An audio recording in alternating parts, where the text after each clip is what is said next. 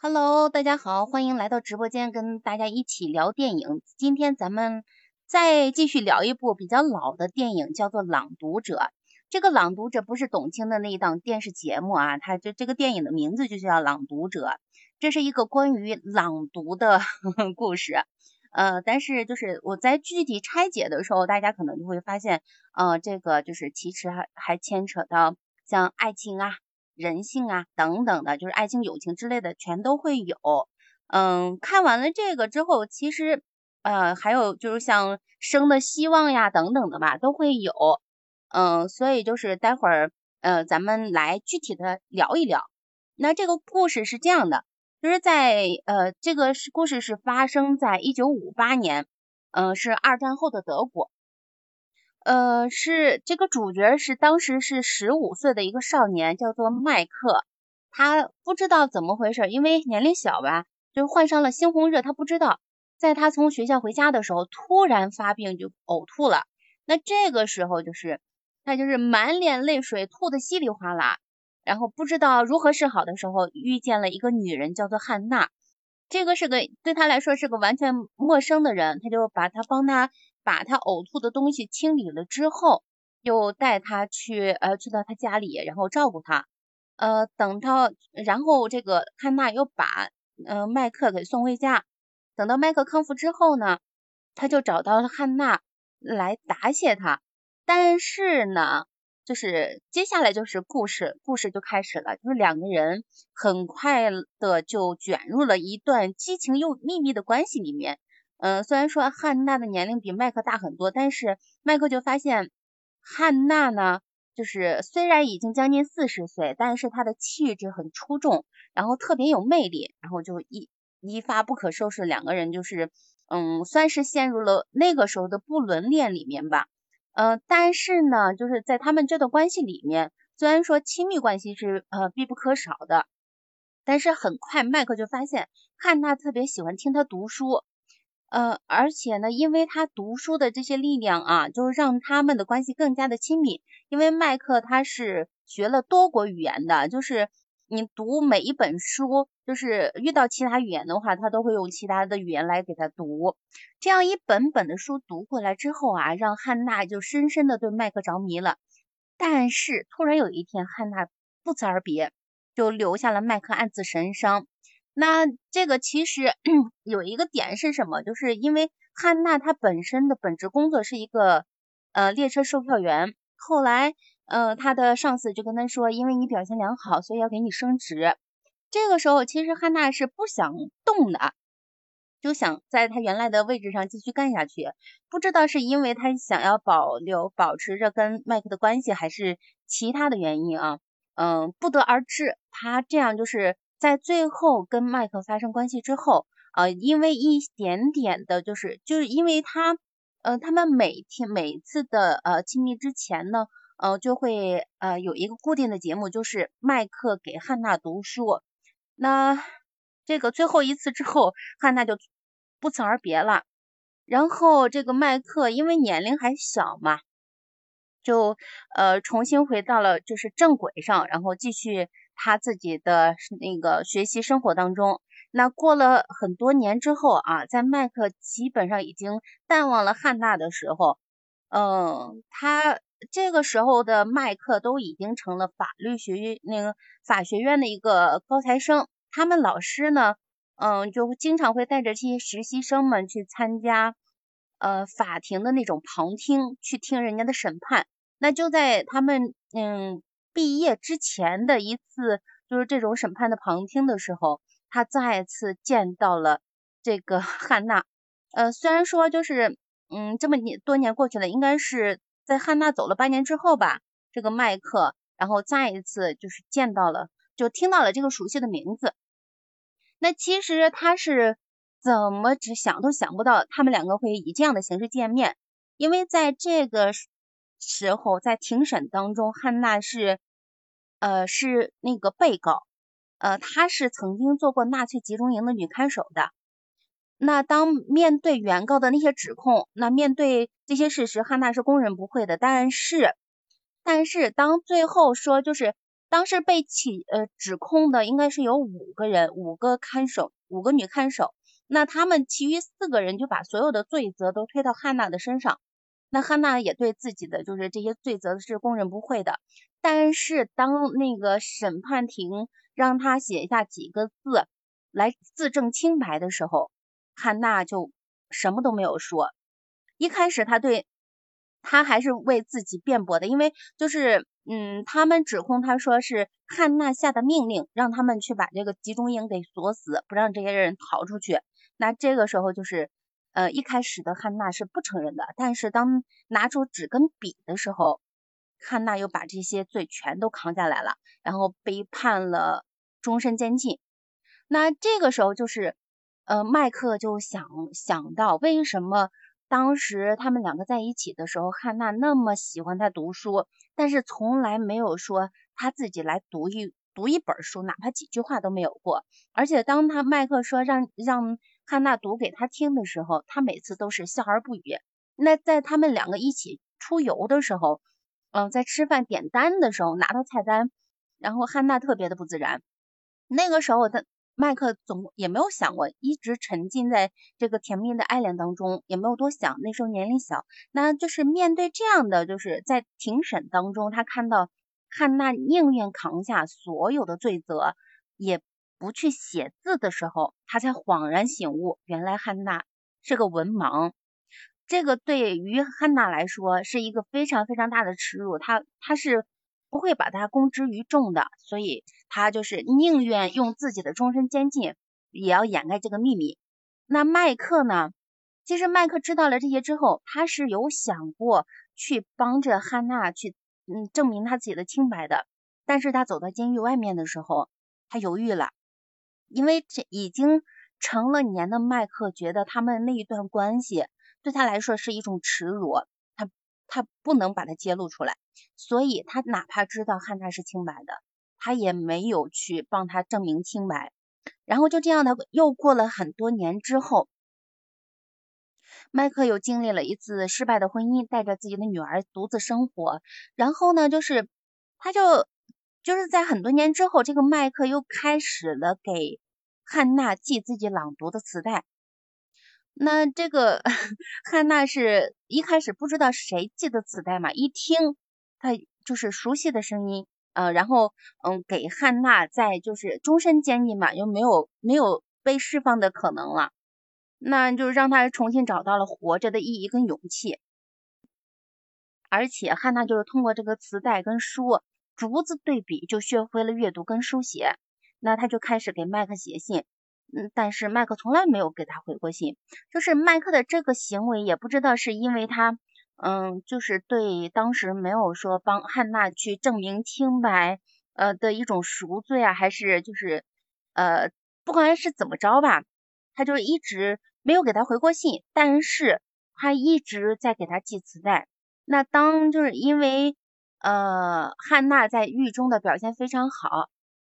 而且也年龄非常大了之后。呃，他们监狱就联系到了麦克，呃，让他说就是把汉娜接出监狱去，呃，安排他以后的生活，让他更快的适应外面的世界。那这个时候就是他们两个就是时隔多年的一对恋人又重新见了面了。其实，在麦克给他寄磁带的时候，就是又让汉娜重新找到了活着的意义跟勇气嘛。那他们两个再见面，他是啊，对于汉娜来说。他其实抱着很大的希望，能想着说两个人能够一起生活，或者是怎么样的。然后呢，嗯，在汉娜就是眼里边就是放着光的把手伸出去的时候，但是他看到了麦克很很快的把自己的手缩了回去。那这个时候就其实就相当于说麦克就拒绝了汉娜，然后嗯，汉娜就是其实就是。呃，这份生的希望是麦克给他的，但是麦克又生生把这个火给掐灭了。那最后的汉娜是直接就呃没有说出狱，然后就嗯在站在书上上吊自尽了。其实就是呃拆解到这里的话，有人可能会觉得呃这样一个故事挺悲哀的啊，一个一个女人因为自己不识字。然后也曾也因为曾经一段不伦的恋爱关系，然后让自己有了这样的牢狱之灾，而且是啊，就是算是一辈子吧。那就是反过来又说这个这个男男孩的话，那你之前的时候小不懂事，可以怎么着都可以理解，但是你大了之后，就是其实也是算是一个选择的问题嘛。嗯，选择了不去帮人家澄清事实，选择了然后给你生的希望，然后又又又把这个掐灭。可能说，只是他从他自己的角度角度来说，也可能只是说，就是这个也是人性本身就很自私的一种表现吧。我不知道，就是听完这些之后，你们有什么想法，或者是有什么看法，咱们一起来聊一聊，好吗？嗯，那个其实这个电影就是。听你介绍完了之后，我感觉特别的纠结。它不是一个按照正常逻辑去走的这样的一个关系啊，就是两个人在非常年轻的时候，呃，那么懵懂的时候发生了呃恋爱了，然后发生了关系了。那其实按照正常逻辑，他们应该一步一步的继续走下去的啊。那么当然，这个这两个人的这个身份还是有点悬殊啊。这个女孩首先是个文盲，她自己也没有对这个男孩说出来。那我觉得看了看完这个之后的话，就很我就在疑问啊，我觉得这个汉娜到底爱不爱这个男孩啊？呃，因为最后的话，这个男孩还一路去帮助他，就是发现了他的这个秘密之后，也也还是在帮助他。但是那最后的那一下抽手，呃，没有去没有去彻底帮助到他，结果让汉娜一下子心冷了。我觉得汉娜是。喜欢一开始的时候肯定是喜欢也是爱，否则他不会付出他的身体。那么，但是他自己的这个秘密吧，他就一直就是藏在心底，他没有办法去跟这个男孩说出来。啊，那慢慢慢慢的，汉娜就会一点一点的也会变得成熟。那么她之所以做出一个大胆的决定，在他们就是每次就是在发生关系之前，她要听这个男孩给她读书啊，在剧情里边已经看到了，其实也是想补充自己在这方面的缺陷。那么最后在发生了几次关系之后，这个男孩突然间不，这个女孩突然间走了，这这一点就让人觉得很尴尬啊！到底是因为什么原因不知道，就莫名其妙。那么他走了之后呢？当然，他最后最后下场也不是很好。他去了这个集中营，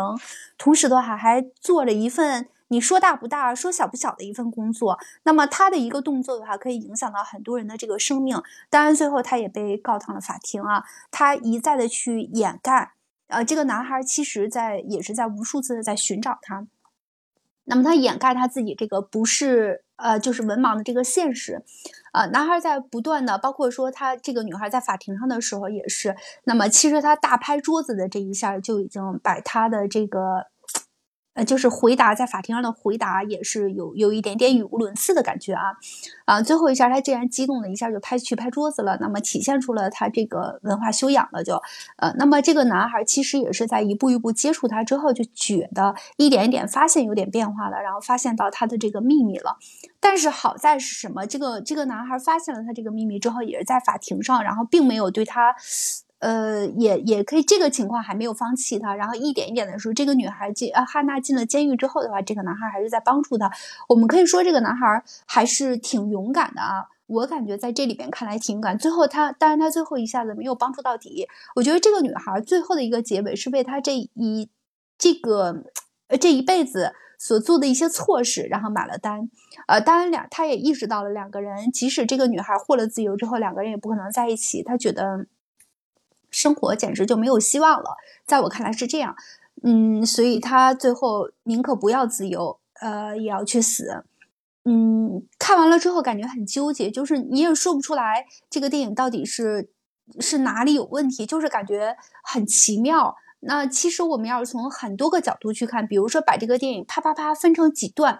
分成刚开始两个人就是认识去谈恋爱，然后然后每一次这个在发生关系之前都要去读书，然后再非常高兴的去发生关系。那么这个就是非常完整的一部恋爱片。好，我们给它剪切到这里之后呢，再去看这个男孩儿这个女孩儿，然后突然间就走了，呃，然后没有跟任何人打一声招呼。那么他又去到了这个纳粹集中营。那这一段看的话，又可以说是一部。不符合常理的一部故事情节片，啊，如果没有前边这个故事情节做铺垫的话，再到后边这个女孩切开，然后又去被告上法庭，然后她后续的一些在监狱的一些生活，这个男孩又去帮助她，这又是一部这个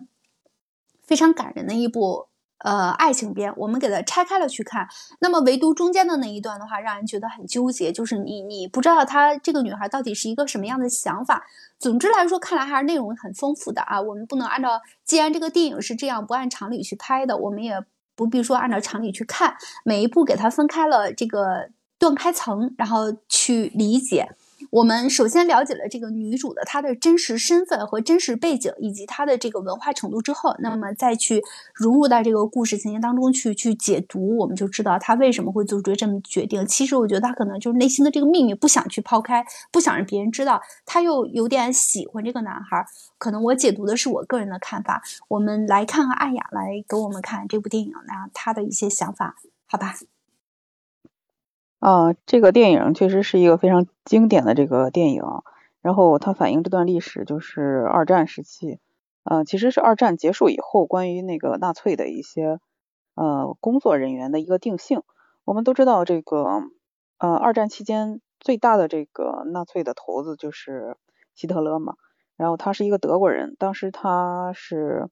呃所谓的有一种这个叫民族嗯优越论吧。他认为德国人是优越的民族，他认为尤其包括是那个 犹太人在内的啊，其他的，嗯，尤其以犹太人为主的，是一个非常劣等的一个民族。嗯，其实怎么说呢？这种西方的矛盾啊，很多情况之下都集中在那个犹太人身份的这个问题上。这个从嗯，于是呢，他就进行对犹太人进行大规模的屠杀。呃，这儿其实有一个。历史上有一个更有名的电影，叫做，嗯，叫什么来着？叫《辛德勒的名单》。这部，啊，对，辛德勒的名单。啊，辛德，对，辛德勒的名单。这部电影的话，也是排在那个什么，就是，嗯，关于反纳粹啊，或者这一类电影的这个首，就是说名列前茅的一个电影吧。那部电影之中的，嗯，之所以被大家这么称赞啊。是因为当时说了一个，呃，一个德国的商人，他最后救了这个许多的这个犹太人，从纳粹集中营里面帮助他们逃跑。嗯，那这一部片子呢，反而就是正好相反，是说这个汉娜她是一个监狱的看守，然后呢，她是帮助了，相当于是说她帮助和参与了屠杀和谋杀这个，嗯，大批的那个犹太人的这个，呃，活动吧。嗯，你要是说从历史的这个，就是说从历史的角度上来说啊，嗯，包括日本和意大利某些在内的这个国家，他们的这些那个什么，他们的这些二战的战犯，其实都应该受到这个历史的谴责。嗯，也也就是说被送上军事法庭，就像我们看到的。然后汉娜呢，她，嗯，怎么说呢？从从就是他，首先他自己是一个文盲，然后呢，他还嗯，他只是其中的一员啊，就是他只是其中六个守卫其中的一个人，然后呢，那六个那六个啊，那其他的五个守卫，他们可能是串通一气，想要把罪名全部都加注在汉娜一个人身上。其实当时的话，按照这个事实来讲的话，应该是他们六个人一起来承担这个这次的责任。但他们就是一致就公认说是汉娜是主管，并且是他写了那份报告。但汉娜其实他就是一个文盲，从事实角度上来说的话，他多少被那个有一些冤枉。但是从这个什么的角度上来说，嗯，从人性的角度上来说的话，他又做出了替纳粹做出了这样的违背良心的事情，就是泯灭人性的一些事情。嗯，但这里吧，其实有一个非常矛盾的一个点，这个点也是我小的时候就比较纠结的一个点。这个，嗯，卡夫卡就是，呃，世界著名的小说家卡夫卡，他有一篇短篇小说，具体的名字我忘了，然后具体的内容是说什么呢？他也是描述当时的这个纳粹的一些活动吧。嗯，他，呃，他最为人著名的那个就是。最为人著名那个小说是是是戴帽子的人吗？还是啥？不是不是不是，嗯，变形记，变形记，对，当时就是说的是一个人 变成了一个那个甲壳虫嘛，其实就是嗯是这样就来讽刺当时的社会。呃，那一篇当然是非常著名的，包括其他的一些嗯小说都非常著名。但在他的这个全集里面，其实有一篇小说是跟这个电影有异曲同工之妙的一部小说。它可其实非常短。他当时说的是一个什么事儿呢？说的是一个也是一个纳粹的一个军官，他呢专门负责研究一种就是嗯，因为德国我们都知道它是一个就是机械非常高度发达的一个国家，在当时。嗯，之后呢，这个军官吧，他本身也是一个学工程机械的一个嗯专业出身的，然后他就被派到了一个什么任务呢？研究在这个两个板子中间，然后如何把这个人夹死。那听上去就非常的荒谬啊，嗯，然后也听上去非常的血腥，就是你如何以一种完美的角度将这个人就是夹死，或者说是把他的那个肢体就是嗯。怎么说呢？撕裂呀，或者是什么什么样的？然后他一直在精心的，就是研究这个，嗯嗯，精心研究的这个机器，同时也做了很多的实验。嗯，同时他就是，嗯，后来就我们都知道，二战结束之后，他也是被送上了军事法庭。于是他提出了跟汉娜同样非常非常相似的，就甚至于说是同样的问题吧。就是说我作为这个，嗯，部队也好，或者说是一个企业里面的一个。公职人员也好，那上级派给我的任务要不要去完成呢？嗯，那毫无疑问我是没有办法，我必须要去完成的。那我在我这个任务之内，我兢兢业业的完成了这项工作之后，那你们又要来审判我，这个是不是非常无理呢？那我们就看到这个电影里面的汉娜，其实她非常激动的那个拍那个桌子，她想要表达的也是这样，就是她作为这个部队里面的一个看守，我们都知道军人有一个。比较难以推脱的一个什么是说，军人其实必须要守军规，必须要守法纪。就是上面给你下了什么指令的话，你可能如果说你去违反了，你可能甚至于说你就是违反了军规，那你，嗯，那他作为汉娜作为一个看守，那他他他只能说是兢兢业业的，就是说去看守着这些他们，嗯，打引号的犯人。所以这个就产生了一个。嗯，巨大的一个矛盾吧，所以我想这部电影和那个卡夫卡的小说里面，其实都在反映的是这个问题。嗯，就是如何看待我们要怎么样去执行所谓的上级的给你下的这个命令。嗯，但就是这个问题，其实我我小的时候一直非常纠结啊，我也问过很多人，但大家给我的一致的回复就是说，你怎么可能在这样的问题上产生纠结？就是。因为我们在面对一个人性，就是一个一个屠杀的一个状态之下，那人必须要保持一个基本的人性，就是无论你这个工作也好，你这个规定也好是怎么怎么样的，嗯，你是多么的不可逆的情况之下，人都是说最后要保持自己的一点人性，就是要有，嗯，要有一点这个良心吧。就你面对一条生命的时候，哪怕他对方不是人，嗯，只是一个小动物啊，或者什么时候。你仍然要，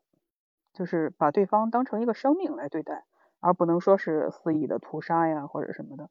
啊，后来我是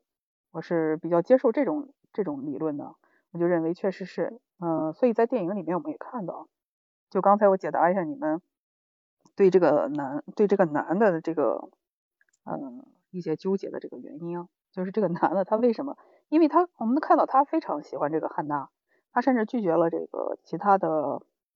嗯，年轻漂亮的嗯小姑娘，而去一直就是追逐着这个汉娜。但在他知道他是一个纳粹的身份之后，他真的是无法接受，就是他喜欢的这个女的是一个，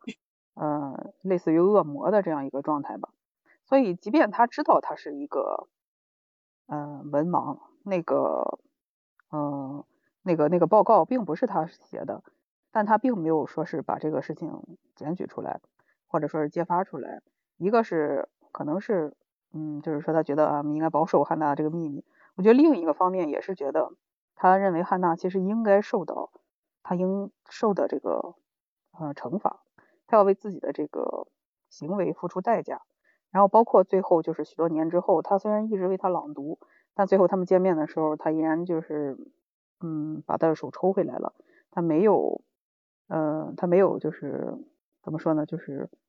去拥抱他呀，或者说是继续的承认和他那个可以走下去啊这样的情况，所以这也导致了汉娜最后上吊自杀。其实汉，我感觉他应该是最终悟出来了，嗯，这个这个男孩子最其实一直都没有原谅他，这个男孩子一直都希望他能明白自己犯的是，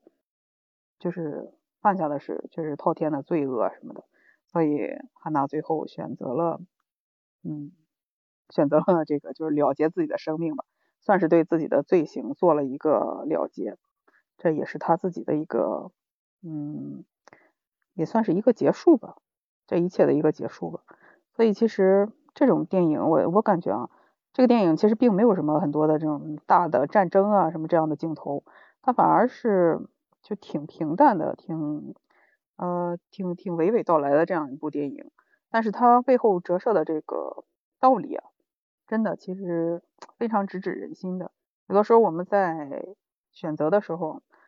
嗯，也许真的就不经意的就会选择一条路，但你也不知道这条路就是说前方会是一个什么样子。而面对，而面对真正的这个，嗯，而面对真正的这个就是说人性在杀戮啊，或者是抢掠啊，或者说你的欲望或者私心的这种情况之下，那你如何坚守住自己的底线，然后坚守住如何作为一个人的这个底线？这个其实也是电影给大家提出来的这个，嗯，值得思考的地方吧。所以我觉得这部电影确实在豆瓣有四十一万人给他打出了呃九点二九点零以上的高分，这个不是没有那个原因的。嗯，关于这种电影，我觉得其实也是推荐大家去看的。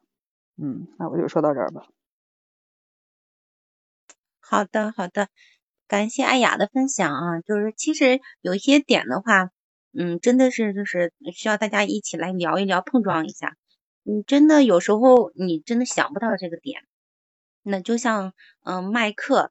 呃一开始的时候我看到那个就是他在监狱外面犹豫了，然后走了之后，就是更多的是觉得他对这段感情是有点接受不了。但是从另外一个角度上来说，他可能是呃一方面是尊重汉娜自己的选择，就是保帮他保守这个秘密。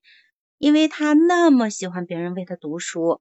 嗯，他自己又不认识字，这是一个天大的秘密，他宁愿用后半生的自由来换取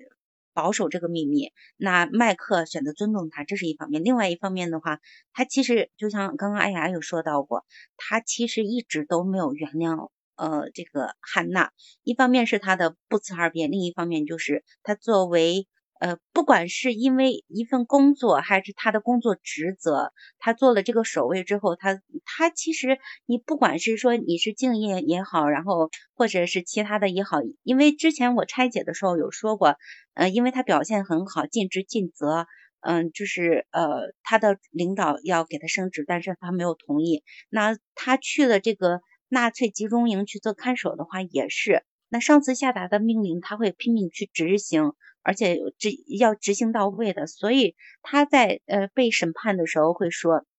那如果是你，你会怎么样？那其实就是咱们可能，嗯，就是更多的是看到了这个人邪恶罪恶的一面，但是从另一个角度来说，他本身也是一一份工作嘛。那如果换作是你的话，你会怎么办？那如果当时哎那个汉娜真的是把这个门打开了之后，他可能根本就站不到这个审判席上。那当然这个是另另外一方面啊，咱就是在说这个，呃，麦克他就是不原谅他。不仅仅是因为汉娜的不辞而别，还有一个就是他没有认识到说他自己犯下的这个罪行。不管你再怎么说，这是就是从你自自己生命的角度来说，还是说从你自身工作职责的角度来说，那你杀害了这些人，从呃不管是从道德上还是哪哪些方面来说，都是就是犯下了滔天罪行嘛。你想想，你杀了那么多的人，是屠杀呀。所以就是，嗯，这些呃，更多的可能真的是不可原谅吧。我觉得更多的是这些。那接下来咱们来听听葫芦怎么说。你看完了之后有什么感想？嗯嗯嗯。哇塞，我这边风太大了，这这那个啥。我听到你们说的啊，呃，哎呀，这个电影跟我们呃上一次聊了一个也是跟这个时候有关的一个电影《人生大事》。嗯。对，咱们上次聊的《美丽人生》吧，《美丽人生》。呃，我说错了，对。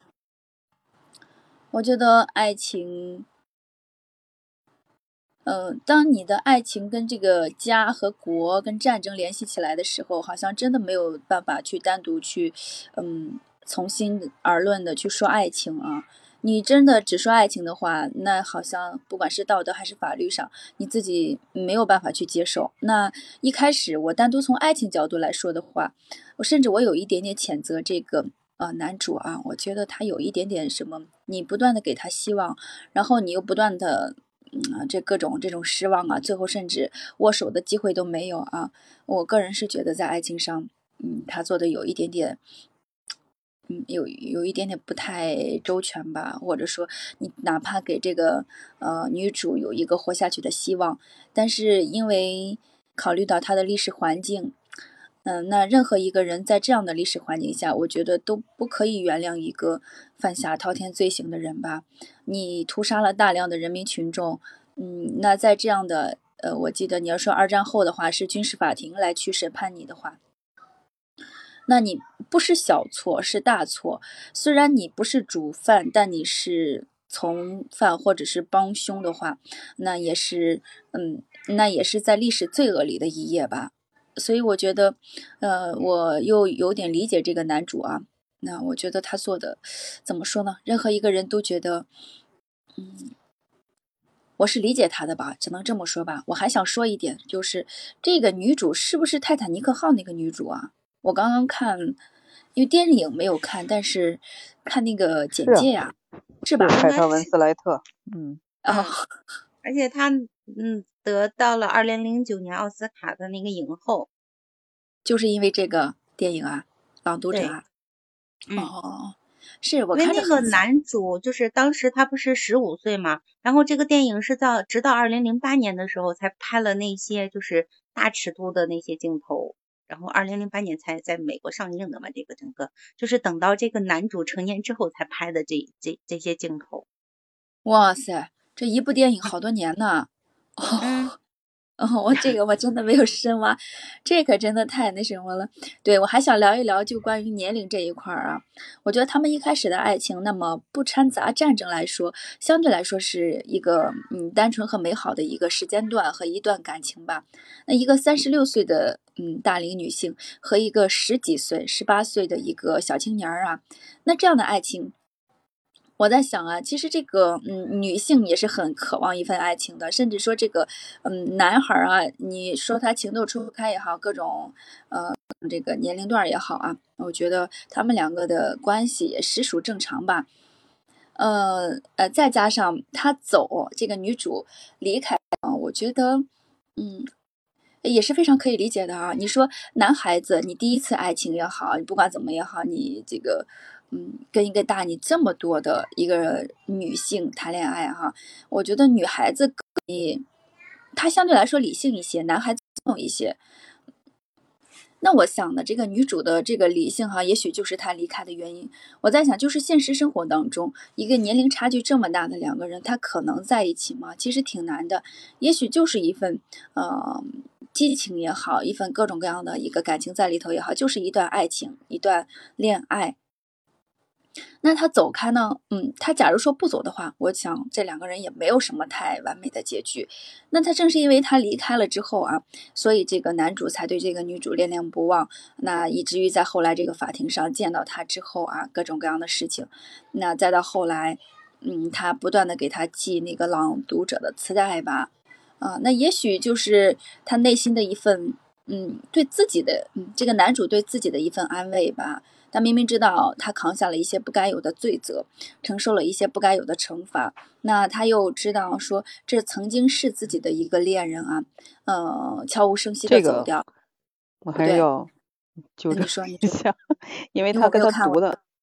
啊，我知道，因为他那个这个这个这个男主啊，他一直给他寄过去那个朗读的书籍，都是一些关于那个反思战争呀。什么反思这个人性之恶呀，这样的一些书籍哦，这样的哦，那就不能我那么理解了。对，所以我认为他一直是引导他，就是去引导这个女主吧，就是去反思自己究竟做了什么错事，并且包括呃男主他自己本身是一个法学法律的，他是个律师，他一直就坚认嗯，他一直坚定的认为他这个，嗯，他们，嗯，就是怎么说呢，战后所建立的这一套，嗯，法律法规啊，这些东西是非常正义的，所以他一直在这样引导这个女主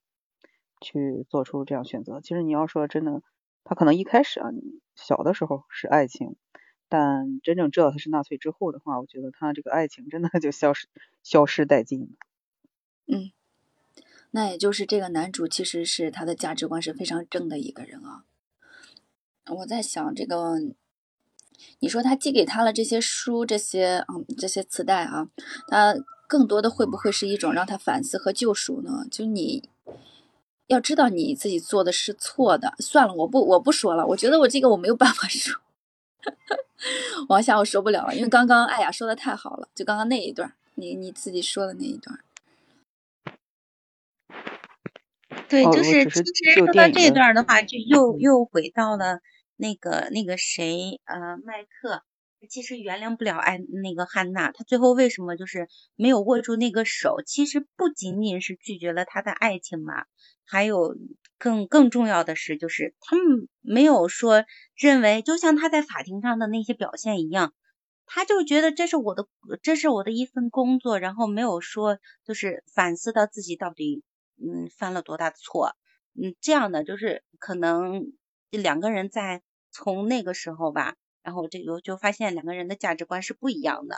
你就对对事物的一个认知上都没有共共同点，两个人怎么可能生活在一起？那就像说在爱情里面，只只仅说爱情的话，那那个麦克给他寄磁带，其实是为了让嗯汉娜更多的反思自己之前做过的那些事情是不是，就是到底是不是错了，他有没有自己从内心上认识到这个错误？呃，但是呢，就是。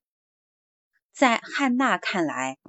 这个就相当于说，麦克给了他生的希望，继续活下去的勇气。他想要的跟他想要他知道的那是两两回事儿，不是一样的。所以最后可能麦克就觉得啊，既然你是这样，那咱们两个没有办法一起生活下去。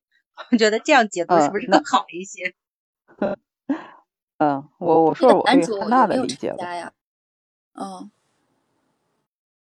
有有，他成家了，然后离婚了，他还有一个女儿。嗯，他就是一直遵循着那个社会正常的这个呃规则去去生生活的。就我想说说汉娜，就是我觉得汉娜，嗯，在我来说，我感觉汉娜比较可怜。就是他，因为我们都看到他是当时是特别希望很多的这个年男子来给他读书嘛。怎么说很矛盾的一点是，他自己本身做了一个。呃，就是屠杀，嗯，就是纳粹的帮凶吧，或者说是屠杀者的走狗。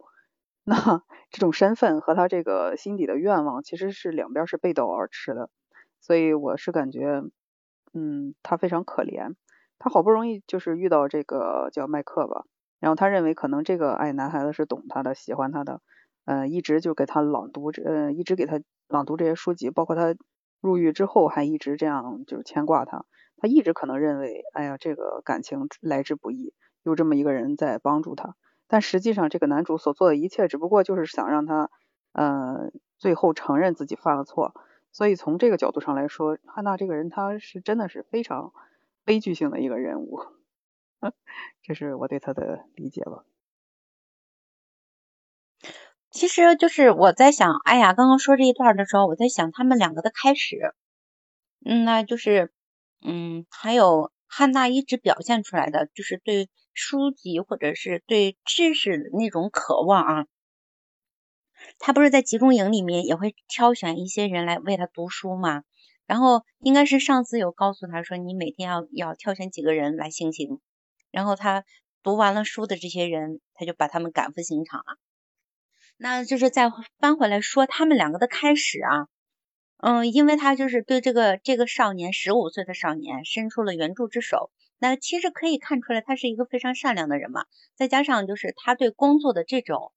那个时候可能更多的是为了生存吧。然后有一份工作，因为他为什么去做那个看守，就是因为集中营的那个就是薪水相对比较高一点，所以他去了那里。然后上次让他做什么，他就做什么。其实从另一个侧面也能说出来，他比较单纯，比较善良吧。就是比较单纯，然后另外一方面，我还想，就是我觉得矛盾的点在这里，嗯，你看，就是麦克，其实在他就是在家自我隔，就是隔离治疗了几个月之后康复了，拿着花去感谢汉娜，呃，但是他看到了什么？就是从门缝里边看到了汉娜在换衣服。其实，嗯，对那个时候的少年来说，就是就是这种成熟女性的这种魅力，对他来说就是刺激性很大。他其实就是没有说，就是啊，叫什么，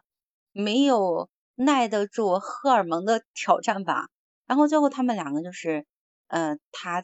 嗯嗯，就是啊，怎么说啊？就是他们两个的关系更多的是建立在肉体上。嗯，这是这是开始的时候。那汉娜作为一个三十多岁、将近四十岁的一个妇女的话，她的表现就比那个麦克更加的直勾勾了。就是我就是对你的身体感兴趣嘛，然后你还能啊做，就是还能帮我读书，然后这样就是，嗯，他们两个 就是有个约法三章嘛，就是嗯没有读书就不能亲密，就这样的。那这个时候我甚至会觉得，就是他把他自己的需求或者是啥的表现的这么的直白，那 是好 还是不好？我都不知道怎么说了。我应该好好看看，再来评，再来评那个谈影评的。他们这种纯体就是肉体的欲望，根本谈不上什么，只是说在在发生两性关系之前，这是有一个游戏从肉体开始的。然后接下来的话，就是对于这个少年来说，他就陷入到这样的感情跟情欲里面，所以他拒绝了他身边年轻漂亮的女孩子对他的喜欢，然后一直就是。他对汉娜其实是念念不忘的，他一直到八年之后在啊法庭见到他，那是这样的。那汉娜对这个这个少年有没有这样的感情，我就真的有点不太好说。如果说有感情的话，为什么就是啊八年前走的那么毫不犹豫，不辞而别？然后，哎呀，我就觉得这个好矛盾，因为。我觉得，因为这个女的，毕竟她一个人的年纪顶这个小男孩两个人的年纪了。那对于一个这么成熟的女性来说，我们在觉得她比较简单和单纯，我觉得形容她有点，嗯，呃，有点不够啊。呃，她这个年纪的人，她这个阅历也好。见过的人也好，思想也好，应该都比这个这个十几岁的一个少年来说，要城府要深得多吧？或许在这个女的的心里，就是想要单纯的要这种发生一些激情的东西。嗯，当然了，她很喜欢这个知识啊，对知识的渴望也很高。就像我记得哈刚刚好像是说，那这个女性好像一开始他们并不是说以知识来投缘的啊，就是因为。呃，这个荷尔蒙的关系，最后呢，慢慢的发现这个男的，啊，读书啊，更加的吸引他。那他们这种其实本质上就是从肉体开始的，不是从相互吸引开始的，对吗？所以他们的关系里，只是因为这个男孩的初恋是他，嗯，所以他才觉得那可能就是爱情。但是对于这个女的来说，这可能不知道是他第几任了，那就不是爱情，只是说其中的。嗯，一个吧，啊，其中的一个吧。但是后来你看，那种各种发生的一些历史上的一些这种罪恶也好，这种事情也好，他反而这个女的对这个男的的依赖程度还挺高的。就是说，在最后嘛，最后那中间肯定也一些复杂的人生过程啊，已经我们就不去详谈了嘛。那到最后的话，他肯定他就没有再见过任何一个想要结婚的这样的男的，或者说就一直是一个人啊。应该是一直是一个人的，那何必要对这个男的产生一些后来的一些想法呢？是不是就是因为这个他们在法庭上相遇，然后这个男的呃自身对他有一些什么什么样的感情也好，一些嗯过往的一些心理上的活动也好，再加上他入狱之后给他寄磁带之类的，才唤起了这个女的对生的渴望和对一份。呃，纯曾经纯真的这么一个人的那种感情的期待也好，呃，多了呢。就这女的本来就可能她不是认真的，但是后来她发现有一个男的认呃有那么一丝认真或者怎么怎么样吧，她才觉得这男的要她要把这个男的当成一个什么希望啊这那的活着的意义。嗯，我觉得就是麦克跟阿汉娜在八年后。又有交集，应该就是汉娜承担了所有的罪责，最后判了终身监禁。然后麦克开始给他寄磁带，一开始的时候，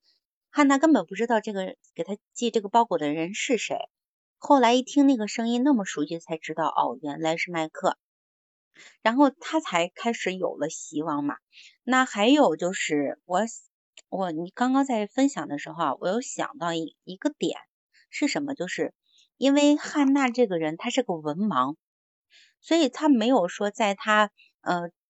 能够树立正确的人生观、价值观的时候，他没有接受这样的教育，所以他很多东西他不懂。所以为什么就是在他呃，就是他们两个分开那么多年之后，他是为了为了生存、为了钱去做了纳粹集中营的看守，然后为了为了他自己的工作职责。然后锁死、关死了那个教堂的大门，然后让那三百多人，嗯，三百多个犹太人被活活烧死，然后被幸存下来的母女，呃，然后就是控告上法庭，然后在大家就是他那些同僚们集体指责甩锅的时候，他因为要保守保守自己是文盲的这个秘密而扛下所有的罪责。那其实就这些这样来看的话，是不是就是因为太没有文化、没有知识了，所以才造成了他这样一个悲悲剧或者是悲情的这样一个人物角色？我觉得是不是可以从这方面来解读一下这个汉娜？嗯，可以，可以。我觉得他是有一些愚蠢的，那些不不识字的那种自卑也好啊，那种对自我自尊心的维护也好，其实，在你的罪责面前，真的不值一提的。嗯，不应该这样说，是为了一点点东西，那自己终身监禁啊，何必呢？嗯，整个后半生都在监狱里度过了，我觉得他的这一个付出是完全没有必要的。也就是跟哈哈你刚刚分析的一样，也许他就是因为在嗯人生观也好，世界观也好形成的那些年少的时候，没有人去给他一个正确的引导，他自己也没有文化，就觉悟比较低嘛，认知也比较。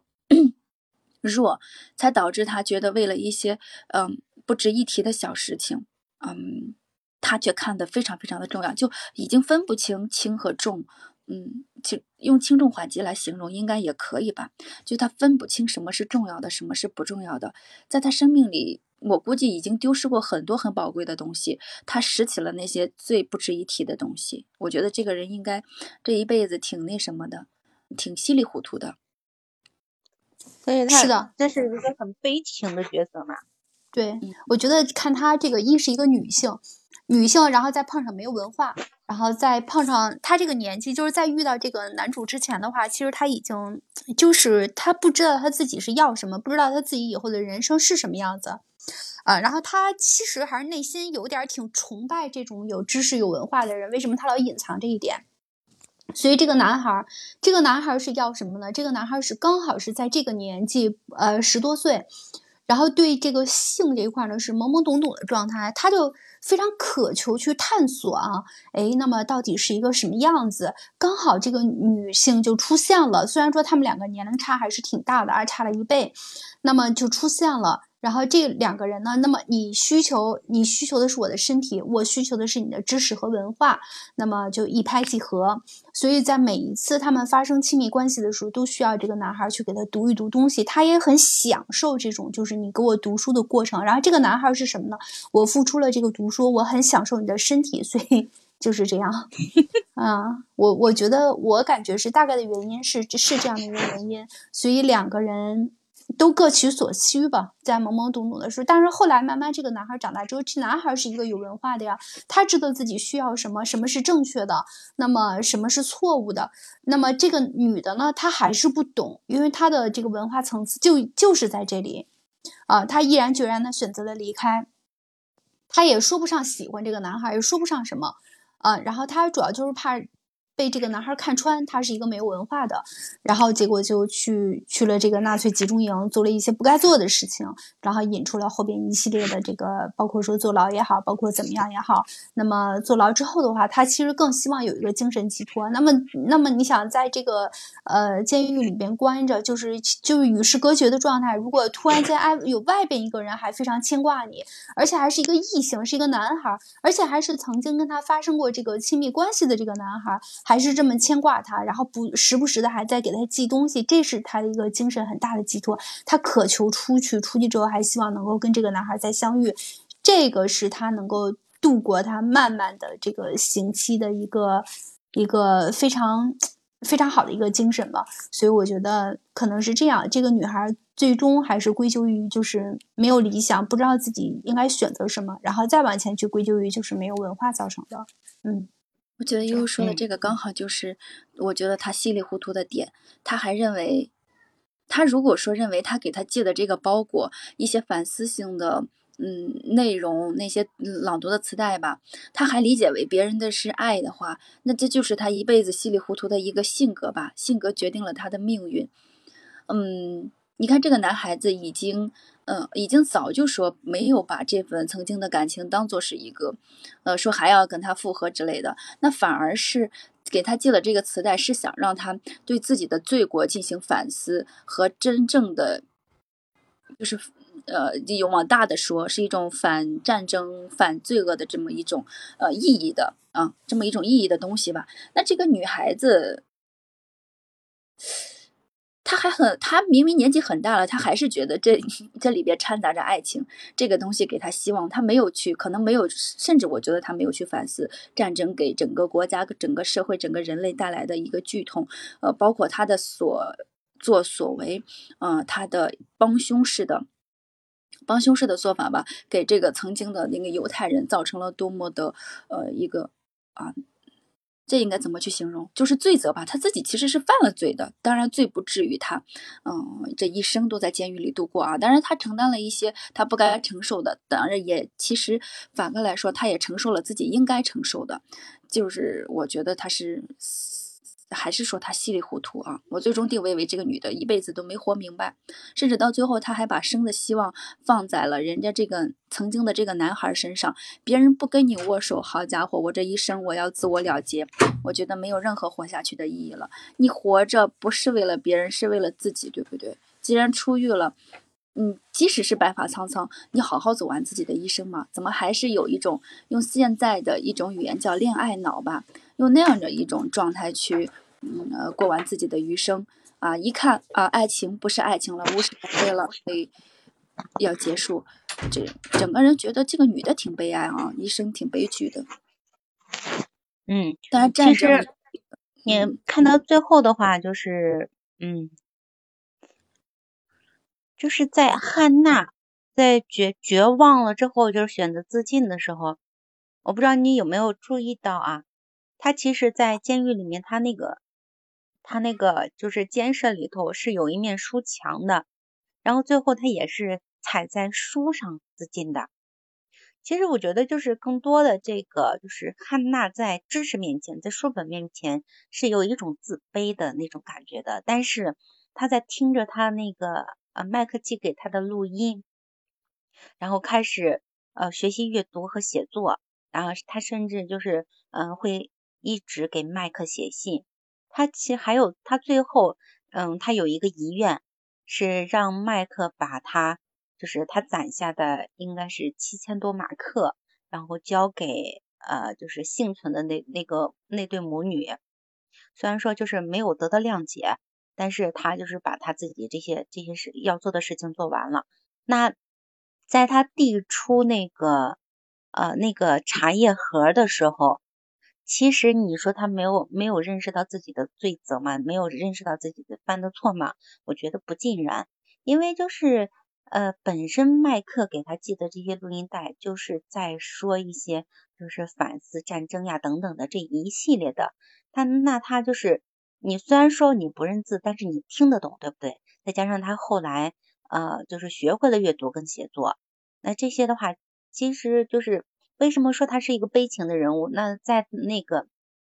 在他大好年华的时候，那个时候就可能对他们来说，就仅仅是我想要得到心灵或者是身体上的慰藉，然后有了这样一段感情。嗯，但是在更多的人眼里看来，可能说就是一段不伦之恋。我一开始拆解的时候也有说过，那他后来说就是咱们说他分不清轻重缓急也好，或者是怎么着也好，他选择用自己终身监禁换他自己是文盲的这个秘密被保守下来。那再到后来，他是把生的希望、活下去的勇气寄托在一个外人的身上，只不过是这个人在看到他好像没有呃悔改或者是怎么样之后，就是选择了放弃跟你生活在一起，那就相当于说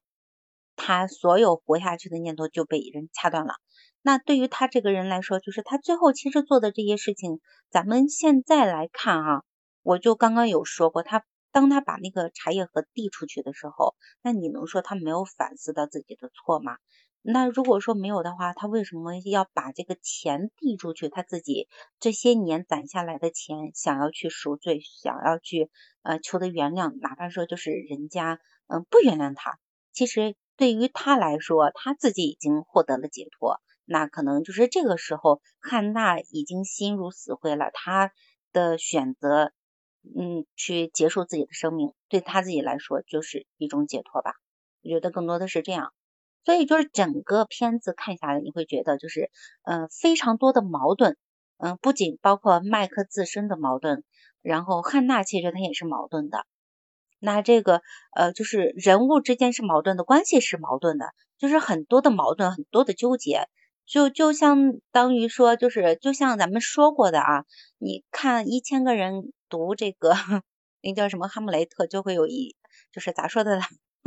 一千个读者就有一千个哈姆雷特，就每个人去看这部电影的话，都会有自己的解读。然后大家今天敞开了聊了之后，我就发现啊，其实还有很多点我没有想到过，尤其是艾雅分享了一些，然后还有葫芦有自己的角度，然后悠悠也拆解了一部分，我就觉得就是这样聊了之后，会把这个电影看得更透。那么就是对于没有看过的，或者是呃看过了很多年，你还你也可以去看找一下这个片子去看一看，然后。呃，回头咱们可以在评论区里面跟跟我们留言，或者是来互动一下，然后看看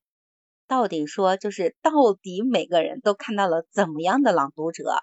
呃，那咱们今天的节目就到这里结束吧，咱们呃下次节目再见，或者是你如果有其他想聊的电影，直接在评论区给我们留言就可以，咱们一起来来聊来拆解，好吗？